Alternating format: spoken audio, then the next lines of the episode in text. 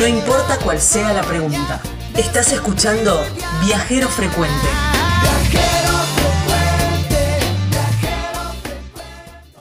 Nos vamos para el sur de la provincia de Mendoza. Divino el lugar. Me encanta todo el sur. De, me encanta Mendoza y el sur tiene ese no sé qué. Bueno, haciendo por ahí base en San Rafael, la gente de Millante Viajes tiene muy claro, y son muy profesionales para hacer todo el recorrido y llevarte a esos rinconcitos medios escondidos de la provincia. Sí. Y como son muy profesionales, van a saber asesorarte en qué momento del día, en qué momento te conviene o cómo ir combinando las distintas excursiones para que puedas optimizar la mayor cantidad de todos los días que vos vas. ¿eh? Además, te van a asesorar con la comida, con la gastronomía, dónde ir a comer. Bueno, todo eso porque son muy profesionales en el lío. Millanti, Milianti, con Eli, ¿eh? Sí. viajes. Hay un WhatsApp que es el 0260 40 62 333.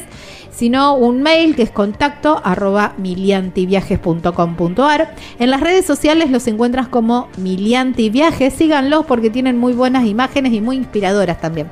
Y además están en el programa Previaje. Entonces vos te podés comprar un par de, excur- de excursiones o, o alojamientos, bueno, con ellos, y después tener dinero extra para gastar cuando llegas a destino, porque tenés el Qué bien, 50% de descuento, bueno. Claro, claro, que claro. está buenísimo. Y si no, entra a su página web, que ahí tenés todos los links, que es miliantiviajes.com.ar. Bueno, Gaby, Bueno, y en esos rinconcitos que te nombraba que la gente de Miliante Viajes te lleva y te da a conocer, uno de esos lugares es eh, Villa 25 de Mayo. ah, qué lindo. Es un... Dicen los que saben, que vamos a hablar ahora con una persona que sabe mucho, que es donde nació San Rafael en realidad, que es eh, ahí como la, la zona fundamental, la zona donde se fundó San Rafael. Por eso la llamamos a Marisol López. Y, y ella va a hablar, nos va a contar todo sobre el origen y cómo y de qué se trata este lugar tan lindo que es así como un pedacito de pasado dentro del sur de la provincia de Mendoza. ¿Cómo te va? Gracias por atendernos. No, al contrario, un placer estar nuevamente con ustedes y con la audiencia que ustedes tienen. Así que para nosotros es una gran satisfacción y un gran agradecimiento, obviamente. Bueno, ¿por dónde debemos empezar a hablar para hablar de tus pagos? Y mira, para hablar de San Rafael no hay nada mejor que empezar a hablar de la historia de San Rafael. Claro. Porque es como todo, ¿no? Los cimientos de un gran lugar o de una gran casa o de un de lo que sea. Siempre los cimientos es lo, lo fundamental. Y esto pasa en San Rafael. San Rafael, eh, si bien todo el mundo lo conoce por sus atractivos de turismo aventura, el cañón del Atuel, eh, el cañón del Diamante y las montañas y todo eso tan bello, pero mm, la historia es sumamente importante, sumamente importante porque tiene que ver mucho con el pasado de nuestro país, nosotros somos San Rafael desde el 2 de abril de 1805, o sea, cinco años antes de la, de la Revolución de Mayo, ya se fundó el fuerte San Rafael del Diamante, que está en sus ruinas aquí en este sitio que es el área fundacional, que se llama Villa 25 de Mayo ahora. Pero en sus orígenes era San Rafael en homenaje al virrey Rafael de Sobremonte, que fue el que mandó a Mira. construir este fuerte de avanzada. Mandó, eh, vos eh, fuera de aire nos, nos estuviste contando un poco que eh, los eh, los aborígenes de la zona quería, eh, fueron a hablar con el virrey. Virrey, así es. En esas épocas, en 1804, esta zona, el Mendoza tiene dos etnias aborígenes, al norte eh, los huarpes y al sur eh, los pehuenches, si bien habían otras tribus menores, eh, puelches y demás, pero fueron absorbidos por los pehuenches, que eran una raza más dominante, que abarcaba desde el sur de Chile hasta este, el norte de Neuquén y todo el sur de Mendoza. Estos pehuenches eran gente pacífica y, y trashumante, o sea, iban del Pacífico Claro. A- hacia este lugar que era más cálido para el invierno y eh, y había, mm, se dedicaban a la agricultura, pero estaban muy cansados de otras tribus rebeldes que los atacaban y los robaban y los mataban. Entonces, eh, aquí en esta zona eh, había una mujer que era la cacica por designación de su abuelo. Me encanta. muy joven, María Josefa Rocco. Ajá. María Josefa Rocco este, fue designada cacica por su abuelo y era muy inteligente, muy audaz. Desde sus 16 años ya era cacica. Y bueno, cuando llegó a, a, ver, después de haber estado viviendo muchos años, no, a ver, no diría prisionera ni cautiva, porque en realidad Villanueva se la llevó a vivir con su familia y la tenía como hospedada en su casa en Mendoza, pero era una manera de evitar que los pehuenches subieran hacia el norte de la provincia y se este, entablaran conflictos con otras tribus. ¿Quién, era este, Villanueva?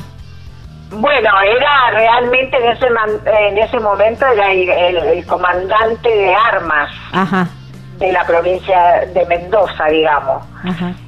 Eh, así que pero él la, perdón él la sacó de, mm, no no la sacó. Digamos que en esa época vos calculás lo que era eh, de acá a Mendoza hoy hoy por hoy son 240 kilómetros prácticamente de desierto.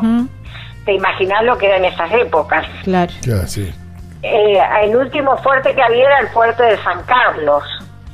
Y entonces todo esto era zona ocupada por aborígenes y las milicias estaban en lo que en la, la, ciudad actual de Mendoza que se fundó en 1561, o sea, tenemos 200 años de diferencia de fundación del norte con el sur. Claro.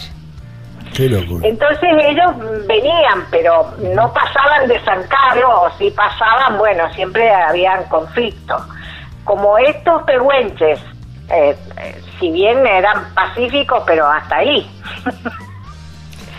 Eh, ellos también este, ocupaban territorios. Y entonces eh, se llevan a María Josefa y a su hermana, eh, se las llevan a, Mendoza y las tienen, pero las hospedan con rango de cacica. Pero era una manera de que los padres de María Josefa, tanto su padre como su madre, pudieran ir a verlas les daban educación, las catequizaron, por eso es que conocemos a la casica con su nombre este cristiano, digamos así, porque fue la primera pehuenche que recibió este, los óleos del bautismo. Claro. Ah, está muy bien. Eso está, consta en los libros de historia. Así que bueno, de ahí que ella conoce también al virrey, conoce a San Martín, conoce, bueno, a todos los, la, gente de esa época que estaba en la emancipación. Ah. Y eh, cuando ella vuelve, que, que, que eh, vuelve a, los toldos, a, sus toldos con su familia, es allí donde ella piensa que la única manera de lograr la pacificación de esta zona con las tribus que los atacaban era ir y pedirle al virrey que este, hiciera un fuerte de avanzada acá en San Rafael. Ahí está. Y así nace el fuerte San Rafael del Diamante. Muy bien. ¿Qué se puede recorrer? ¿Se puede visitar? Están las ruinas. Y frente a las ruinas, nosotros que somos mm, formamos parte de una asociación sin fines de lucro, que se llama Asociación Fuerte Histórico San Rafael del Diamante, eh, construimos un museo Así que allí en el museo tenemos este, las, las cosas que se han rescatado de las ruinas del fuerte y también la historia de los aborígenes de la zona y de los eh, restos arqueológicos que hay en, el, en la zona de la Villa 25 de Mayo. Claro. Bueno, y la villa es como un, un pequeño paraíso, pero suspendido en el tiempo. En el tiempo, así es, porque cuando se fundó, eh, eh, su trazado original eran 49 manzanas, 7 por 7. Eh, y están actualmente. Eh, el, tema es que después, en 1903, allí estaba también la organización política, me refiero al municipio. Claro. Eh, fue el primer intendente, bueno, todo, todo lo que es la organización política ya después de 1810. Entonces, eso era San Rafael. Claro. eh, empezaron a llegar los colonos y vinieron los franceses fundamentalmente a esta zona, españoles, bueno, italianos muchísimo, pero los franceses eran la, la gente más acaudalada, digamos así. Entonces ellos compraron todos estos terrenos que son donde está la actual ciudad de San Rafael.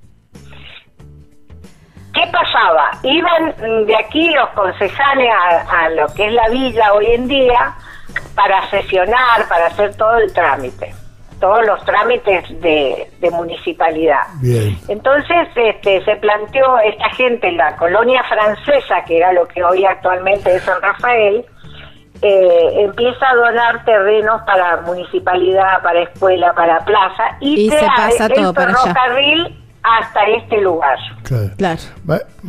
Ma- ma- Marisol, no nos va quedando mucho tiempo, pero no me quiero ir tampoco sin. Qué pena. Sí, sí, pero no va a ser la última vez que hablemos, quédate tranqui.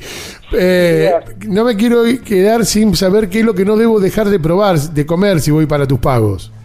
Ah, bueno, esto hoy en día tenemos como patrimonio la carne a la masa, que es este un patrimonio indiscutible que ningún turista puede perderse. Sí, sí. Venir a, a San Rafael a comer carne a la masa y por supuesto en la villa las tortas fritas.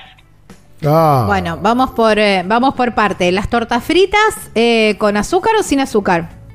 Bueno, vos las podés comer a como te gusten. Ajá. Ahí cuando vos las vas a comprar te preguntan si las querés con azúcar o sin azúcar. ¿Y, y cómo en, en todos, en, no sé, en los almacenes hay algún hay algún puesto que vos me puedas recomendar? ¿Cómo, Cuando cómo vos a la villa, a la villa 25 de mayo hay una asociación de vecinos que se llama Asociación de la Torta Frita y el Mate. Ah, reorganizados. Están muy organizados y a, a la vera de la ruta están todos los puestos que Ah, venden bueno. tortas fritas. Ah, qué Ah, bueno. qué genial es Pará, vos tenés que tener el dato de cuál es el puesto posta. Mira, todos los años se hace el, festival de la torta frita y el mate y sacan eh, la torta frita ganadora, o sea que eh, compiten y, y son todas riquísimas. Te digo que, que no te podría decir Claro, una claro, claro. en particular. Ah, yo voy a probar todas son de primera. Me encanta porque yo llego, digamos, a la mañana, tipo 10 de la mañana, me compro las tortas fritas, me voy a matear por ahí y después Sí. en el almuerzo mm, la carne a la masa. Claro, después volvés a un restaurante cualquiera y pedís carne a la masa como plato del día ahí en todos lados. Ahí está. Te queda la última, Gaby. Y mm, sí, me queda, me queda saber cómo Ya. se hace el- el- la carne a la masa, pero la dejamos para la próxima. Bueno, Eh, es Maris- carne envuelta en masa y macerada con condimentos, así que queda exquisita. Me imagino y que después sí. al horno, así rapidito te doy la receta. Qué rico, escúchame. ¿Y cuál es tu lugarcito ahí en, en Villa Ay, 25? Mi lugarcito especial en la villa es el Sendero de Bufano. El Sendero de Bufano, que es la entrada al cementerio local, que por supuesto es de aquellas épocas, pero tiene como un ingreso como de una cuadra más o menos, Ajá. que, que es el recorrido de ese sendero. Y te digo por qué se llama Sendero de Bufano, porque allí descansan los restos del ilustre poeta Alfredo Rodolfo Bufano Ah, mira. porque él eligió este lugar para eh, su descanso póstumo. Mira. Qué, Qué bueno. lindo. Ay, qué lindo, me encanta. Vamos por todo eso, Marisol, ¿eh? en ese orden. Perfecto, y hay mucho más, no se lo pueden perder. Cuando No. vengan a San Rafael tienen que visitar la villa, la cualquiera que le pregunten les va a indicar a dónde queda, queda hacia el oeste de donde estamos actualmente, camino como si te fueras a Mendoza y ahí desvías hacia las márgenes del río Diamante. Ay, En breve volvemos a hacer otra entrevista para seguir charlando Sí, de este seguro. lugar. Marisol, Cuando gracias. gusten. gracias por tu gusten, tiempo. Porque hay mucho para contarles de esta historia tan hermosa que tenemos en el sur de Mendoza. Beso gigante. Y si van para Mendoza, la Marisol. también. Gracias, Marisol. Un beso grande. Gracias, un abrazo y saludos a todos. Hasta Abrazo luego. enorme.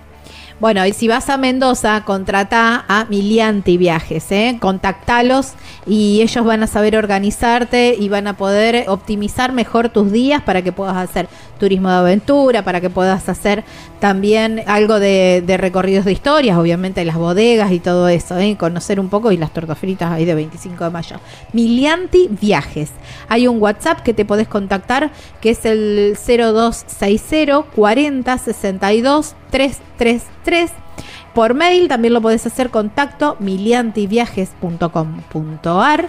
En las redes sociales los encontrás como Milianti Viajes y si no, la página web que es donde tenés todo absolutamente completo, que es www.miliantiviajes.com.ar y acuérdate que podés contratar, empezar a contratar ahora porque aprovechás el previaje y que es un 50% que tenés disponible para cuando estés en destino, para seguir gastando y seguir, podés usarlo en restaurantes y un montón de cosas. ¿eh? miliantiviajes.com.ar Estás escuchando Viajero Frecuente. Encontranos en Facebook como Viajero Frecuente Radio, en Twitter arroba Viajero Radio, en Instagram Viajero Frecuente Radio. Vamos a viajar, sin no es ahora